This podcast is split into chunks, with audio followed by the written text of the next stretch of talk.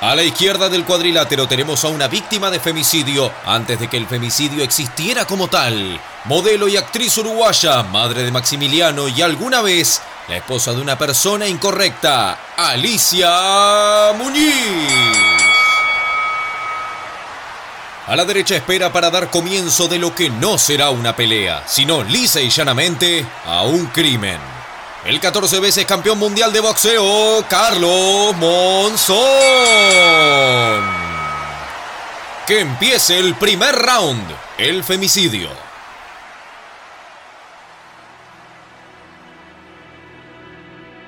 Es la madrugada del 14 de febrero de 1988.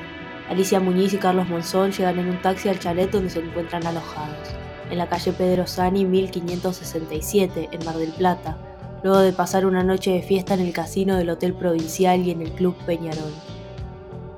Empiezan a discutir y el tono empieza a subir hasta que él la golpea violentamente y después la estrangula hasta matarla.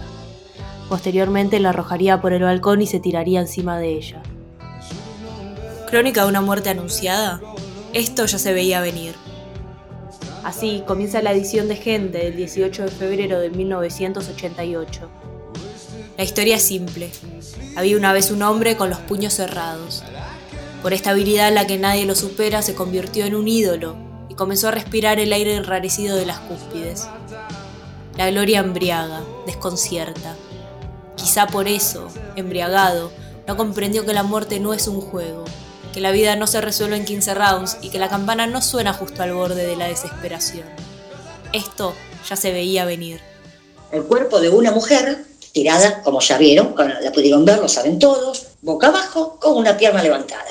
Entonces las primeras versiones que eran, qué horror, pobre Carlos, mirá la tragedia que está viviendo. Se le mató a la mujer que la amaba, se está lastimado, está con un hijo. Nada, nada. Duró una autopsia. Esto duró, esta mentira duró hasta que el doctor Rafo puso una mirada en el cuerpo de Alicia Muñiz. En ese momento, Marta Bierbitsky era editora de la revista Gente y especialista en judiciales. El caso de Alicia Muñiz sería una de las primeras investigaciones periodísticas que le permitiría pensar en violencia de género. Primero, cayó de costado. Para saltar de ese balcón por la altura del balcón, la altura de ella, tendría que haber dado tres vueltas carnero. No cierra, no cerraba por ningún lado.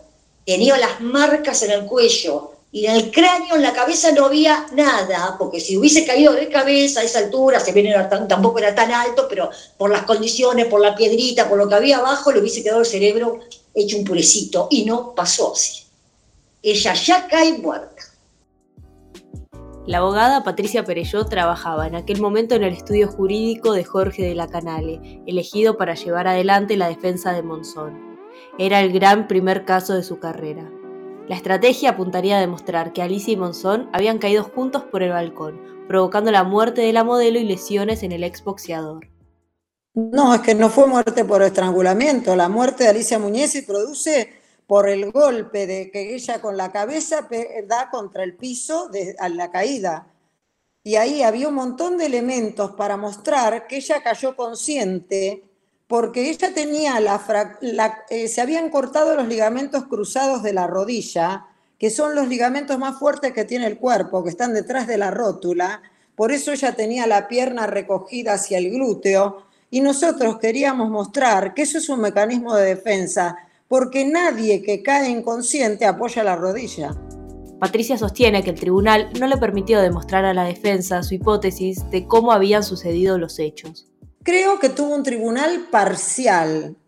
No creo, estoy persuadida absolutamente. No nos permitieron tener peritos porque los peritos hubieran mostrado que los hechos no sucedieron como la sentencia dijo.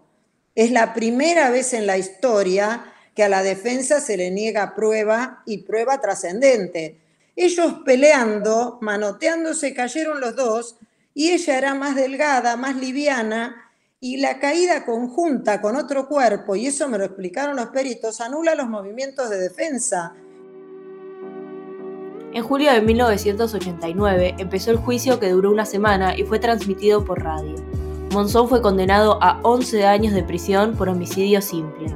El tribunal, integrado por los jueces Alicia Ramos Fondeville, Carlos Pizarro Lastra y Jorge Isach, lo declararon culpable en base a las pruebas periciales. Las mismas determinaron que el exboxeador había hecho presión sobre el cuello de Alicia Muñiz hasta producirle un estado de inconsciencia.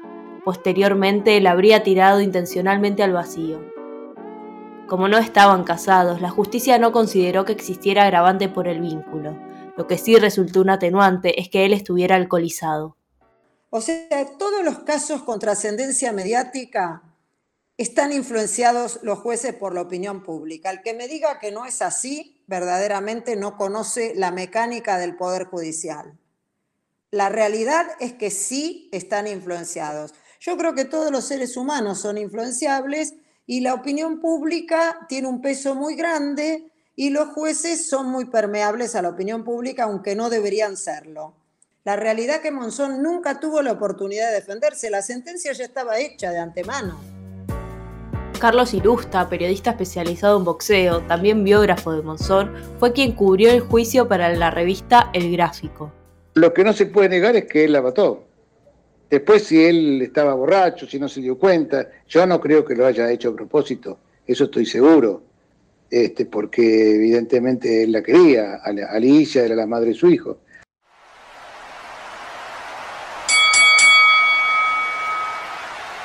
Segundo round, el ídolo. Carlos Monzón se convirtió a fuerza de knockout en uno de los ídolos deportivos más importantes de la historia argentina. Pasar de ídolo a ser visto como un asesino y un femicida era algo difícil de procesar para una sociedad donde la mirada sobre las masculinidades y la violencia intrafamiliar no tenía la fuerza que tiene en la actualidad. Pero la realidad es que a Monzón no se le perdonaba que el negrito villero de Santa Fe usara ropa de Dior y se sentara con la baronesa Rothschild. No se le perdonaba. Entonces creo que ahí la mujer golpeada encontró en Monzón el, el, digamos, el chivo expiatorio justo, porque, a ver, puso en Monzón lo que no podía poner en su marido, en su pareja, lo que no se había puesto en cada uno de los responsables. El qué horror, Carlitos, el campeón, está lastimado. Ay, la mujer se murió, ¿qué habrá pasado? Así como te lo estoy diciendo.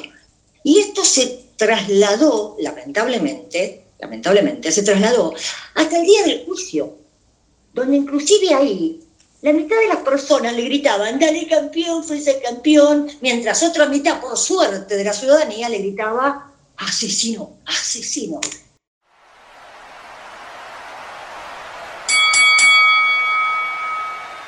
Tercer round, violencia contra sus exparejas. Lo que no era nuevo era la violencia de Monzón hacia sus parejas. Muñiz lo denunció judicialmente dos veces y también había acudido a la comisaría varias veces, pero la policía nunca le tomaba las denuncias. Anteriormente, en 1974, había estado preso por golpear a su primera mujer, Pelusa, Marta Berbitsky y Carlos Irusta recuerdan un escándalo de él con Susana Jiménez en un hotel de Monte Carlo en 1976. Eso que hizo con Alicia Muñiz, el campeón, Carlos Monzón, lo había hecho anteriormente. La única diferencia es que su primer mujer, Pelusa, si no me equivoco, sacó una 38, le metió una 38 en la cabeza y se terminó el Dale Campeón. Y Susana Jiménez vivió exactamente lo mismo en un hotel de Mónaco, donde ella salió corriendo en las habitaciones, y esto creo que no lo saben, pero como ya prescribió lo voy a contar, le golpeaba la puerta desesperada. Alfredo Serra, gran redactor, gran maestro del periodismo, y Alfredo abrió la puerta de su habitación y era Susana Jiménez, que estuvo escondida en esa habitación prácticamente cinco horas en un placar porque no se animaba ni siquiera a estar en el balcón. ¿Por qué? Porque Carlos la estaba buscando por todo el hotel. Que en Monte Carlo una mañana baja de, la habitación Susana y tenía con un ojo negro. Entonces le preguntaron, ¿qué te pasó, Susana? Y dice, no, me caí y me golpeé con una cómoda. Y uno le dijo, pues si en el hotel no hay cómodas en la habitación. porque Monzón además era muy celoso, ¿viste? Demasiado, demasiado cerrado, y imagínate que Susana era toda una, una vedette, era toda una estrella. Entonces tenía una vida muy independiente también. Los celos lo volvían loco.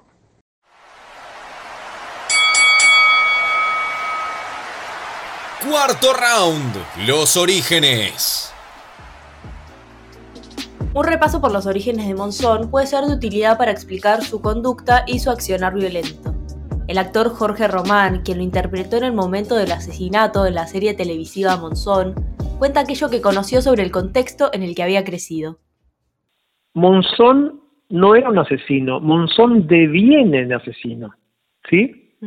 Es muy distinto, porque, eh, es decir, ahí está un asesino, no, ahí está un ser humano que tuvo estas condiciones, que tuvo estas características, que tuvo estas, tendencias, que fue criado así, que fue alimentado así, que tuvo estos defectos, que tuvo estas virtudes y que termina convirtiéndose en un monstruo. Hay causales, ejemplo, una causal clarísima que está, que está en la vida de él y que está, que se muestra en la serie. Eh, él en la década del 50 en el San Javier de Santa Fe sobrevive a los sopapos, literalmente. Luego, la pobreza, unida a esa violencia, la violencia de la pobreza, el hambre literal, la falta de, alimentación, de hecho, de hecho, Monzón llega al boxeo en los primeros y tiene un cuadro de desnutrición marcada, por su parte, Carlos Irusta destaca el contraste entre el recorrido de Monzón desde Santa Fe hasta llegar a ser campeón del mundo, con el que termina convirtiéndose en un asesino. Pero Monzón es una mezcla de todo lo, no digo lo bueno, pero sí todo lo positivo que puede llegar a ser un hombre que nace este, en el barro, que en lugar de salir a robar como se roba ahora, ser un motochorro, vende leche, vende diarios, lustra zapatos, se rompe el alma y llega a ser campeón del mundo. Y por el otro lado está el tipo que, como aburrido de todo lo demás, termina matando a la mujer este, en una madrugada por razones que más allá de todo ni siquiera vienen al caso. Es, este, es tremendo porque em, tuvo todo y se quedó sin nada.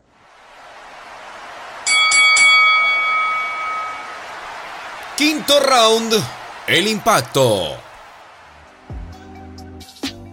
La trascendencia pública que produjo el asesinato de Alicia por parte de Monzón hizo visibilizar la violencia de género como una problemática instalada en la sociedad argentina. Una de las consecuencias fue la inauguración de la primera comisaría de la mujer en la ciudad de La Plata en julio de 1988. Hoy Monzón para no fue el campeón que fue para los, los que tenemos cierta edad. Es un femicida. Y ni siquiera es un femicida porque no existía el femicidio un poco a partir de todo lo que pasa con él y Alicia Muñiz, comienza a descubrirse de que existe el femicidio. Antes no. Eh, de hecho, a Alain Delon le preguntaron, eh, le, comentaron lo que había pasado y demás, y, Delon dijo, bueno, ¿quién no le pegó a su mujer en su vida? Por este caso se creó después la comisaría de la mujer.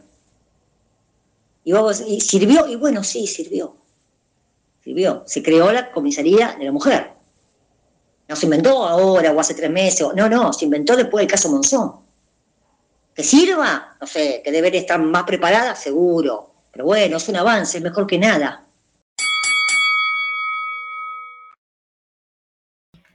El 8 de enero de 1995, mientras regresaba a la cárcel de una salida transitoria, Monzón volcó con su auto y falleció. Nunca reconoció haber cometido el crimen y siempre sostuvo que no recordaba qué había sucedido aquella noche.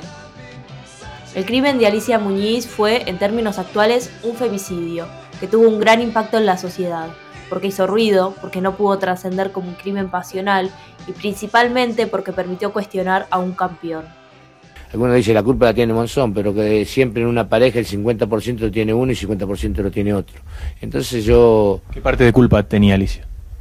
Bueno, culpa tiene de, de, haber ido a Mar del Plata, es decir, porque yo estaba solo con mi hijo y ella fue y la culpa, la otra culpa la tengo yo de, haber tomado tanto todos esos días, este, es decir, yo dormía de día y, y estaba de noche, de, decir, en casino o, en boliche o en todo lo que sea, que vos sabés, conocés bien Mar del Plata como es, que se duerme de día y se, se anda de noche. Y bueno, eso es lo que me pasó a mí.